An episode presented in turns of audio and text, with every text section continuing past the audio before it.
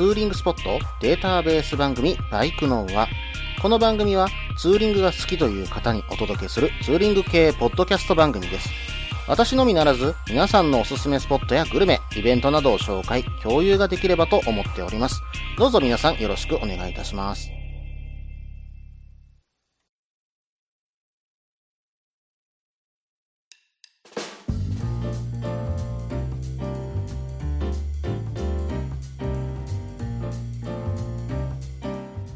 始まりました。バイクのは第81回ですね。お相手は忍者650に乗るタククロです。どうぞよろしくお願いいたします。ということで、もう1月の後半、これを放送するのは2月になっちゃってるかもしれないんですけども、私はですね、ここ最近実はバイクが乗れていなくてですね、うん、あの前回の放送でお話ししたひなせですかね。うん、ひなせに行って以来、バイクに乗れてないんですよ。うん、まあ、バイク関係のね、イベントには行かせていただきました。えー MPG 写真展の方にはね、行ってきたんですけども、まあ、こちらの方はね、素晴らしい写真がね、いっぱい並んであって、もう見てるだけでね、この世界観に引き込まれるっていうね、え写真も、うん、何個かね、私の中ではありました。うん、まあ、ツイッターの方でね、写真の、まあ、構成自体はね、見れたかと思うんですけども、実際ね、あの、すられた写真を、実物を目の前にして見ていると、うん、本当にね、この世界に行きたいなっていうような感覚が非常にね、感じることのできた写真展でしたね。この中に自分もバイクを持っていきたいっていう風になっちゃいましたからね。ぜひね、来年も開いていただけたらなという風に思っています。さて、えーイベントの方がね、ちょっと最近いろいろと動き始めているなというふうに思っています。SSTR2019 のね、えー開催日程の方もすでに発表されましたね。あ、そうそう、SSTR っていうのね、えー知らない方もいらっしゃるかと思うんで説明しておくと、サンライズサンセットツーリングラリーといったものでして、うん、基本ルールは日の出とともに自身で定めた日本列島の東海岸からスタートして、日没までに日本海の千里浜にゴールするっていうね、えー本当にそういった、えーツーリングというかラリーっていうようなね、えー感じのイベントになっています。詳しくはね、サンライズサンセットツーリングラリー SSTR のね、えーホームページのアドレスの方を配信用ブログの方にアドレス載せておきますのでね、えーぜひ見てください。うん、昨年もですね、3000人を超える参加者が集まったと。まあ本当にね、これに参加できる、うんなんていうのかな、えー最初の申し込みも、うん、なんかもうすぐに埋まっちゃったみたいな話もね、出ていましたし、かなりね、人気のイベントです。私もね、これ参加したいんですよ。うん、まあ、もうちょっとね、子供のことがね、落ち着いたら、ね、参加させていただこうかと思います。その時はね、うん、忍者なのか、それともまた別のバイクなのかわかりませんけども、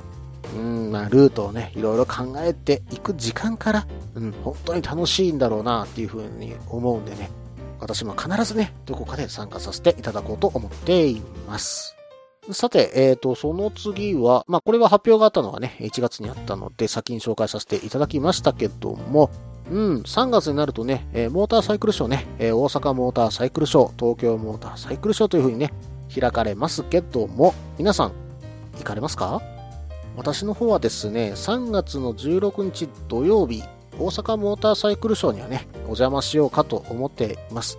もしね、あの、一緒に行っていただけるという方がいらっしゃったらね、ぜひお声かけください。またね、私当日バイクで行こうかと思っています。その後ね、えツーリング等も、まあ行ける時間多分作れると思うんですけどもね、うん、お声かけいただいたらね、ライダーズカフェでもね、えーご一緒できたらな、なんていうふうに思っています。ぜひね、お声かけください。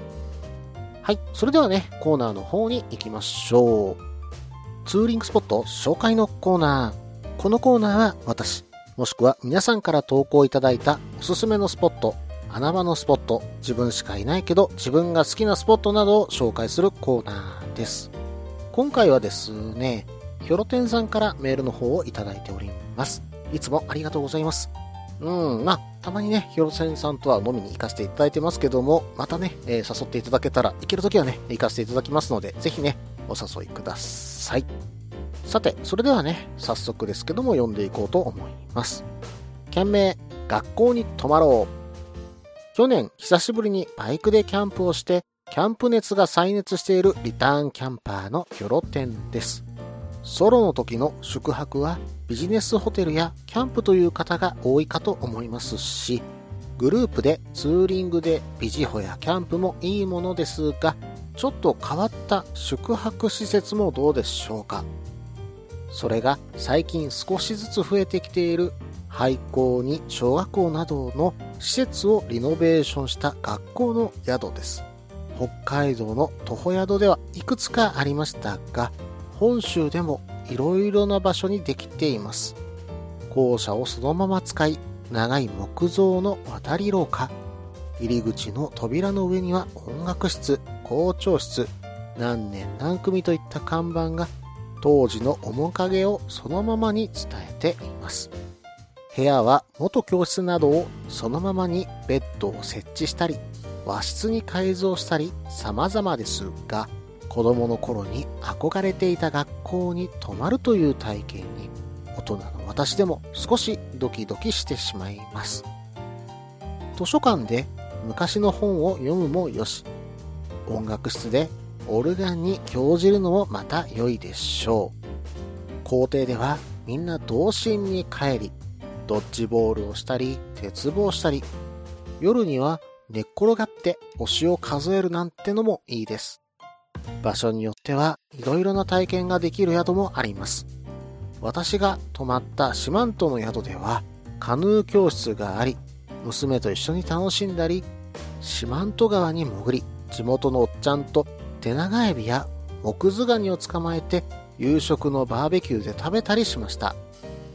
一人では泊まるような宿ではないかと思いますが、少人数のグループツーリングで泊まるのは十分ありかと思い投稿しました。近畿地方にもいくつかあるので、いつか行きませんか？それではこれからも配信楽しみにしております。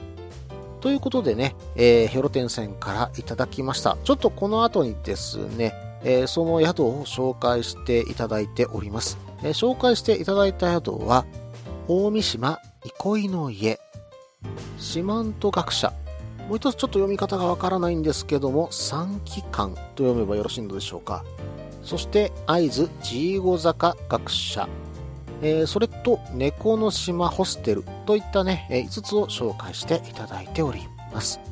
さて、えー、廃校を利用したね、え、リノベーションといったところですが、最近ね、増えてきましたね。私も知ってるところであれば、兵庫県の笹山市にある物入れカフェさん。こちらもですね、うん、小学校ではなく保育園だったと思うんですけども、こちらをリノベーションして、うん、どこかね、温かみのあるというか懐かしさを感じさせる雰囲気の中でね、えー、有機栽培にこだわった自然派のメニューを食べさせていただけるといったね、え、カフェもあったりするんですね。まあ最近こういったところが本当に増えてきて、またその中にね、入っている、えー、お店もなかなか可愛らしくてね、え非常に楽しいところではあります。そしてね、ヒロテンさんが紹介してくれたようにですね、えー、屋台になっているところもね、えー、数件あるというふうには伺っていたんですけども、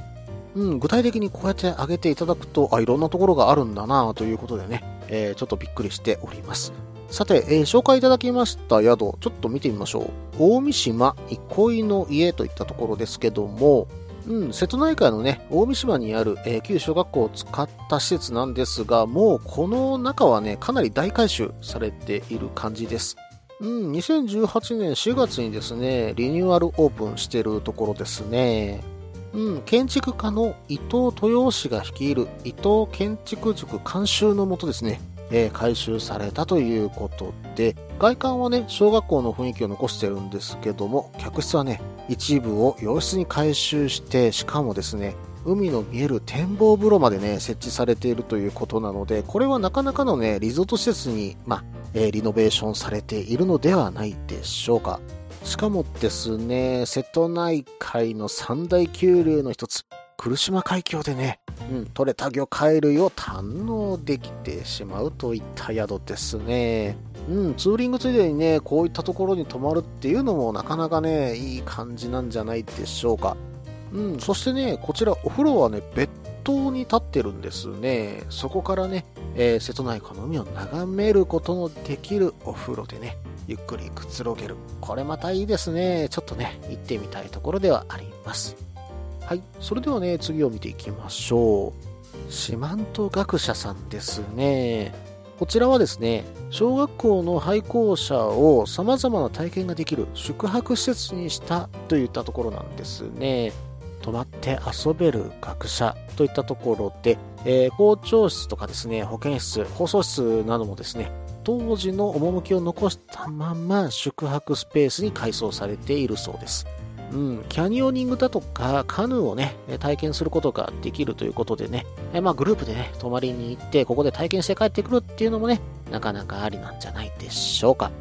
はい。それでは次を見ていきますよ。次はですね、奈良県にある三機関さんですね。うん、本当に自然の中にある場所なんですけども、こちらでできることは、ホタル鑑賞だとか、バーベキューだとか、うん、まあ、そういったところでね、うん、バイク乗りのみんなで集まって泊まってバーベキューするというのも、なかなかオツなんじゃないでしょうか。うん、まあ、キャンプも確かにいいんですけど、私はね、まあ、あまりキャンプはそんなにしてないんですけども、うん、本当に集まる場所として、まあ、バイク乗りが集まる場所としては、なかなか最適な場所かもしれませんね。バイクは置けるし、まあ、一泊ゆっくりできるし、まあ、そこでお酒飲んでいいのかどうかっていうのがね、えー、ちょっとなかなか悩ましいところがあるんですけども、やっぱりなんか学校でね、お酒飲むっていう感覚になると、ちょっとね、罪悪感出るじゃないですか。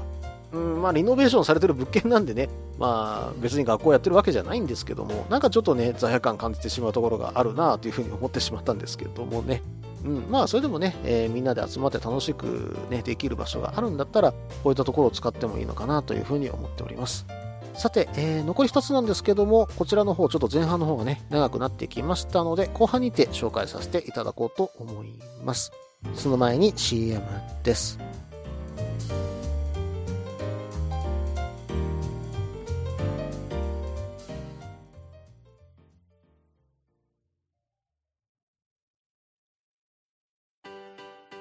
落ち着いて聞いてください。あなた EBR 症候群です。だってだってお前ハヤボルトじゃんって。もう私ビュエルっていうアメ車乗ってますけど。なんか無理やりいいこと言おうとして。忙しいあなたに心のパーキング。モトバラエティラジオグッドスピード。この番組は初心者には情報をベテランには懐かしさを。バイクトークを楽しみながらバイクとライダーの社会的地位向上を目指すバイクバラエティ番組です。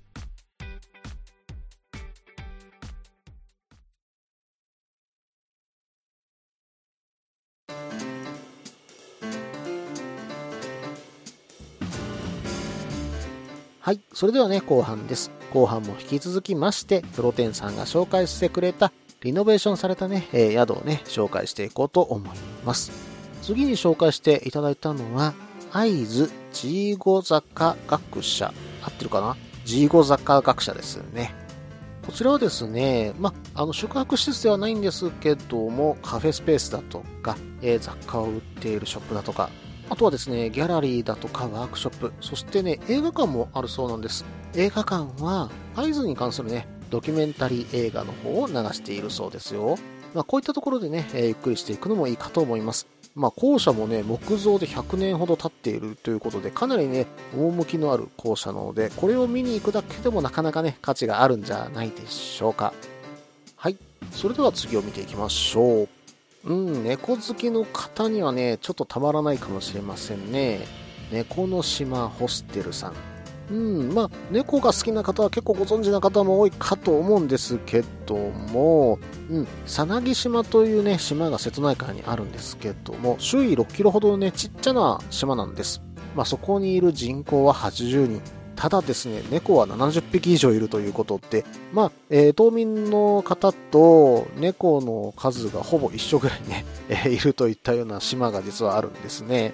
うん、そこにあった廃校になった小学校を使ってリノベーションしてね、えー、それを宿にされています。まあ、ゲストハウスになっています。うん、男女今後のね、ドミトリーもあれば、個室もあるんですけども、まあ、元の雰囲気をある程度残しつつ、綺麗にね、えリノベーションされている宿ですね。うん、そして、えー、喫茶時間にはですね、オリジナルブレンドのコーヒーだとか、コトコト煮込んだカレーだとか、えー、優しい味のデザートなどがいただくことができるそうです。そしてですね、またこのホテル、まあ猫好きにはたまらないんでしょうね。朝起きたら、うん、可愛い猫ちゃんたちがまだね、寝てたりもするそうなんでね、静かにね、うん、散歩に行くというのもありなんじゃないでしょうか。うん、まあ道路はね、あまり整備されてないそうなので、手前でね、えーバイクを止めてフェリーで渡って一泊するというのもね、ありかと思います。うん、まあ本当に最近はね、リノベーションされたこういった物件増えてきましたよね。うん、まあそういった物件でね、自分の感性に合う場所に、うん、泊まりに行くっていうのはね、またそれはそれで、うん幸せな時間をね、過ごすことができるんじゃないのかなっていうふうに思いました。ひろてんさん、メールの方本当にありがとうございました。またね、あの、一緒に飲みに行きましょう。以上、ツーリングスポット紹介のコーナーでした。それでは次のコーナーに行きますよ。イベント紹介のコーナー。このコーナーでは私の知っている、もしくは投稿いただいた近日行われるイベントを紹介しようと思います。ということでね、今回はですね、私の方から紹介させていただこうかと思います。第2回忍者の里で忍者祭りということで、えー来たる2019年5月4日、緑の日ですね。午前9時から午後2時まで、伊賀市役所青山支所にてね、開催されます。5月4日は緑の日、緑の日は川崎の日、川崎の日は忍者の日ということでね、えーそういったコンセプトのもと、えー立ち上がった第1回忍者の里忍者祭りというのがね、去年開催されたようなんですけども、今年もですね、第2回としてね、開催することとなっています。忍者乗りの方、またね、えー忍者がね、好きな方でしたらね、えー参加自由ということなんでね、ぜひね、参加してみてください。私もね、忍者乗りの端くれですよ。うん、去年に実はね、えー、ツイッターの方ですでに見つけてはいたんですが、うん、去年はね、ちょっと日程が合わずいけませんでした。なんでね、ちょっと去年の状況をね、えーお伝えすることはできないんですけども、今年はですね、えー排気量別のカスタムコンテスト、また集合写真、そしてね、お楽しみ抽選会ですよ。今回ですね、うん、あの、チュートリアルの徳井さんがね、うん、得意賞としてね、インカム10個を協賛していただいてたりね、他にもね、そういった協賛した企業の方々からのね、うん、景品とかが実は抽選会で出てきたりもするようなんでね、えーこれもね、なかなか楽しみなところではありますよね。うん、そしてね、去年はね、忍者の台数500台ぐらいだったらしいんですよ。で、今年はおそらく、おそらくですよ、1000台ぐらい行くんじゃないのかなというね、えー感じのことがね、ツイッターにも上がってましたんでね、主催者さん、カムイさんっていう方なんですけども、カムイさんからね、えーそういう風なツイッターも上がってましたし、うん、大盛り上がりになるんじゃないのかなっていう風なね、えーちょっと想像しております。えーここでですね、この主催者のカムイさんからですね、ちょっとコメントの方いただいてますんでね、えーご紹介させていただこうかと思います。当イベントは忍者のりが立ち上げたイベントです。素人が開催していますので、イベントに参加される方に大変ご迷惑、ご不便をおかけすると思いますが、スタッフ一同頑張りますので、よろしくお願いいたします。また、イベントに参加していただける方々のお力で、イベントが成功し、今後につながるように、みんなで忍者祭りを盛り上げていきましょう。忍者の里で忍者祭り実行委員会代表、カムイ。カムイさん、コメントの方どうもありがとうございます。カムイさんはですね、以前ですね、奈良 .fm で、元友のバイクライフ、元友のハーレーで行こうというね、え番組を放送されていた方です。なのでね、うん、奈良の人でバイク乗りの方はもしかしたらね、ご存知かと思います。で、この方が去年から立ち上げてるイベントになります。まあでもね、忍者で埋め尽くされる駐車場、なかなかね、圧巻かと思うんでね、うん、まあ本当に忍者が好きという方であればね、え誰でも参加できますんでね、ぜひね、一度見に来るのもいいかと思います。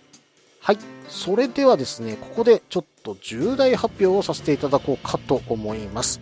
2点ほどあるんですけども、まず1点目。バイクの輪として、えブースで出展させていただこうかと思います。内容はですね、物販とチラシ配りの方をさせていただこうかと思いますのでね、ぜひね、バイクの輪のグッズ、まあ今のところステッカーとね、うーん、コースターしかないんで、もう一つ何かね、えー加えようかと思いますので、ぜひね、えーブースの方に遊びに来てください。そして2点目。忍者の里で忍者祭りの MC の一人として、えー参加することになりました。いやーでもね、皆さんの前で喋るといったようなね、機会っていうのが、以前ですね、ベニズルで行われた、全バポ連、うん、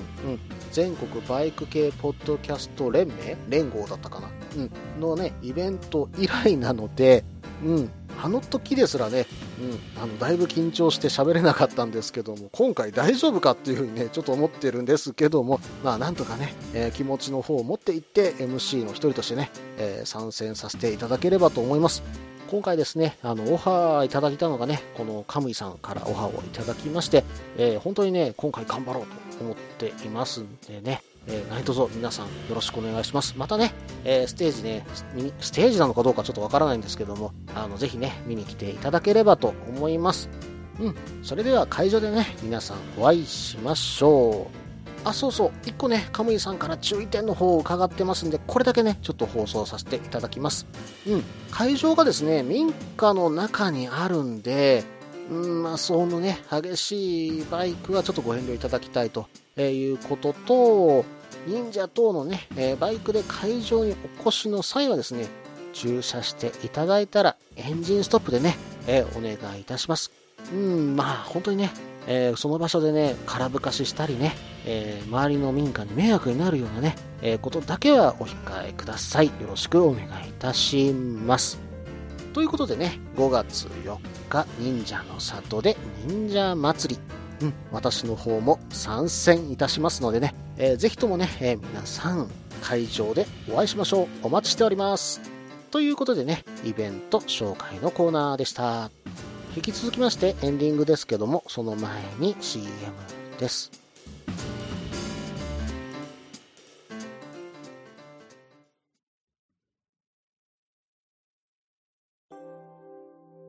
みんなでお話しできる行きつけのライダーズカフェ、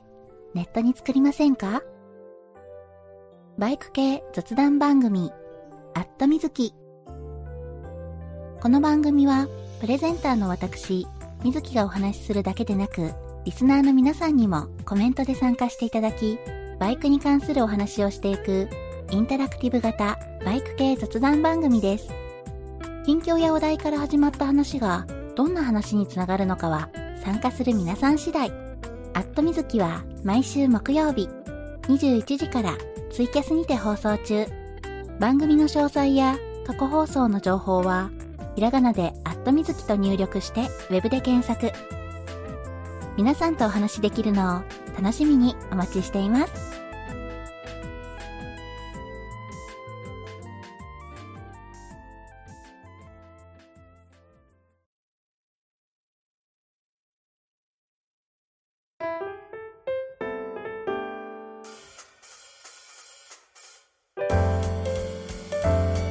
はい、それではね、エンディングです。エンディングではですね、ちょっとこの度ですね、ヘルメットを買い替えたんでね、そのお話をさせていただこうかと思います。今までですね、うん、ウィンズさんの X ロード、うん、まあ CRF 乗ってたんでね、オフメット被ってたんですよ。で、これもね、ちょっと憧れで、まあオフ車乗ったらオフロードのメット欲しいよなと思ってね、買ってみたらね、うん、意外と自分の頭にしっくりきて、あ、かぶり心地いいと思ってずっとかぶってたんですね。うん、まあ忍者に変えてからも、うん、まあできればオンロード用のヘルメット欲しいけど、これすごくしっくりくるし、うん、まあ嫌なところないし、まあバイザーだけ外してかぶってればいいかなとは思ってたんですけど、やっぱりちょっとね、高速道路とか乗ってる時とかにですね、ちょっと横向いただけで、うん、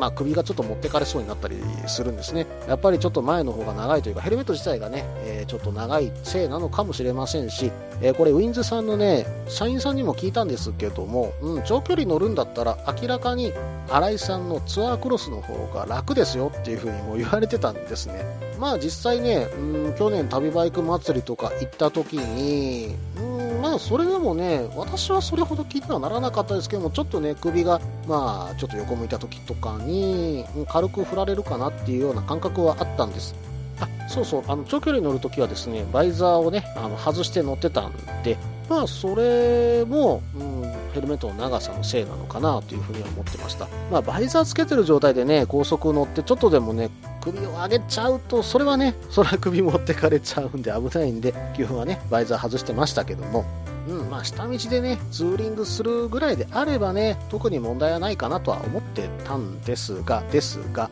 うん、まあ、どうしてもね、ちょっと欲しいグラフィックっていうのがね、出てきちゃいまして、うん、まあ、ベクター X のスタイルブルーっていうのをね、今回買わせていただきました。まあ、直線的なデザインが多い中ですね、ちょっと曲線的なデザインを入れて、うん、まあ、ちょっとね、雰囲気が違うヘルメット、さらにですね、えーツーリングモデル特化型ということでね、うん、まあ、デザインと性能を含めて、実は一目惚れしてたんですね。うん、直線的な強いというかね、えーなんだろう、うん、走っててレーシーな雰囲気のあるヘルメットが多い中ですね、柔らかい雰囲気のある、うん、デザインを入れてきたところに私はちょっとね、えーいいなというふうに共感を覚えまして、このヘルメットを買わせていただきました。で、実際ね、まだ被って 走ってないんですよ。で、まだ1回か2回ぐらいしか試着してないんで、まあそのね、インプレ等はまた今度ね、させていただこうかと思うんですけども、被り心地はね、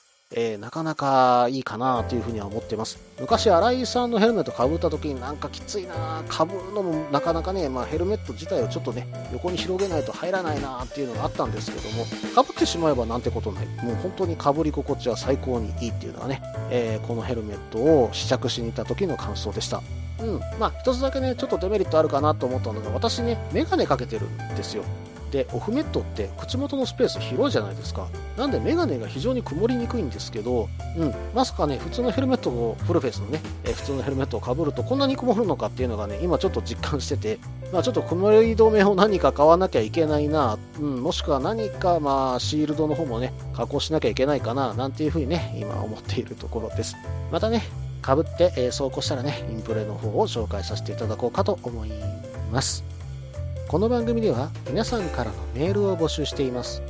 ツーリングスポット紹介のコーナーではおすすめのスポット、穴場のスポット、自分しかいないけど自分が好きなスポット、自分じゃいけないけど良さそうなスポットを教えてください。また、旅先グルメのコーナー、イベント紹介のコーナー、ツーリングアイテムのコーナー、ツーリングお土産のコーナー、温かいお便りも待っています。できる限りご紹介させていただきます。メールはブログの方にメールフォームを設置しています。もしくは Twitter で直接メッセージいただいても構いません。Twitter はタククロで検索していただければ忍者の画像でわかるかと思います。ではお便りお待ちしております。と同時に今回第81回ですね。バイクのはこれにて終了となります。忍者の里で忍者祭り、ぜひね、皆さんいらしてください。また iTunes レビューもお待ちしております。それでは失礼いたします。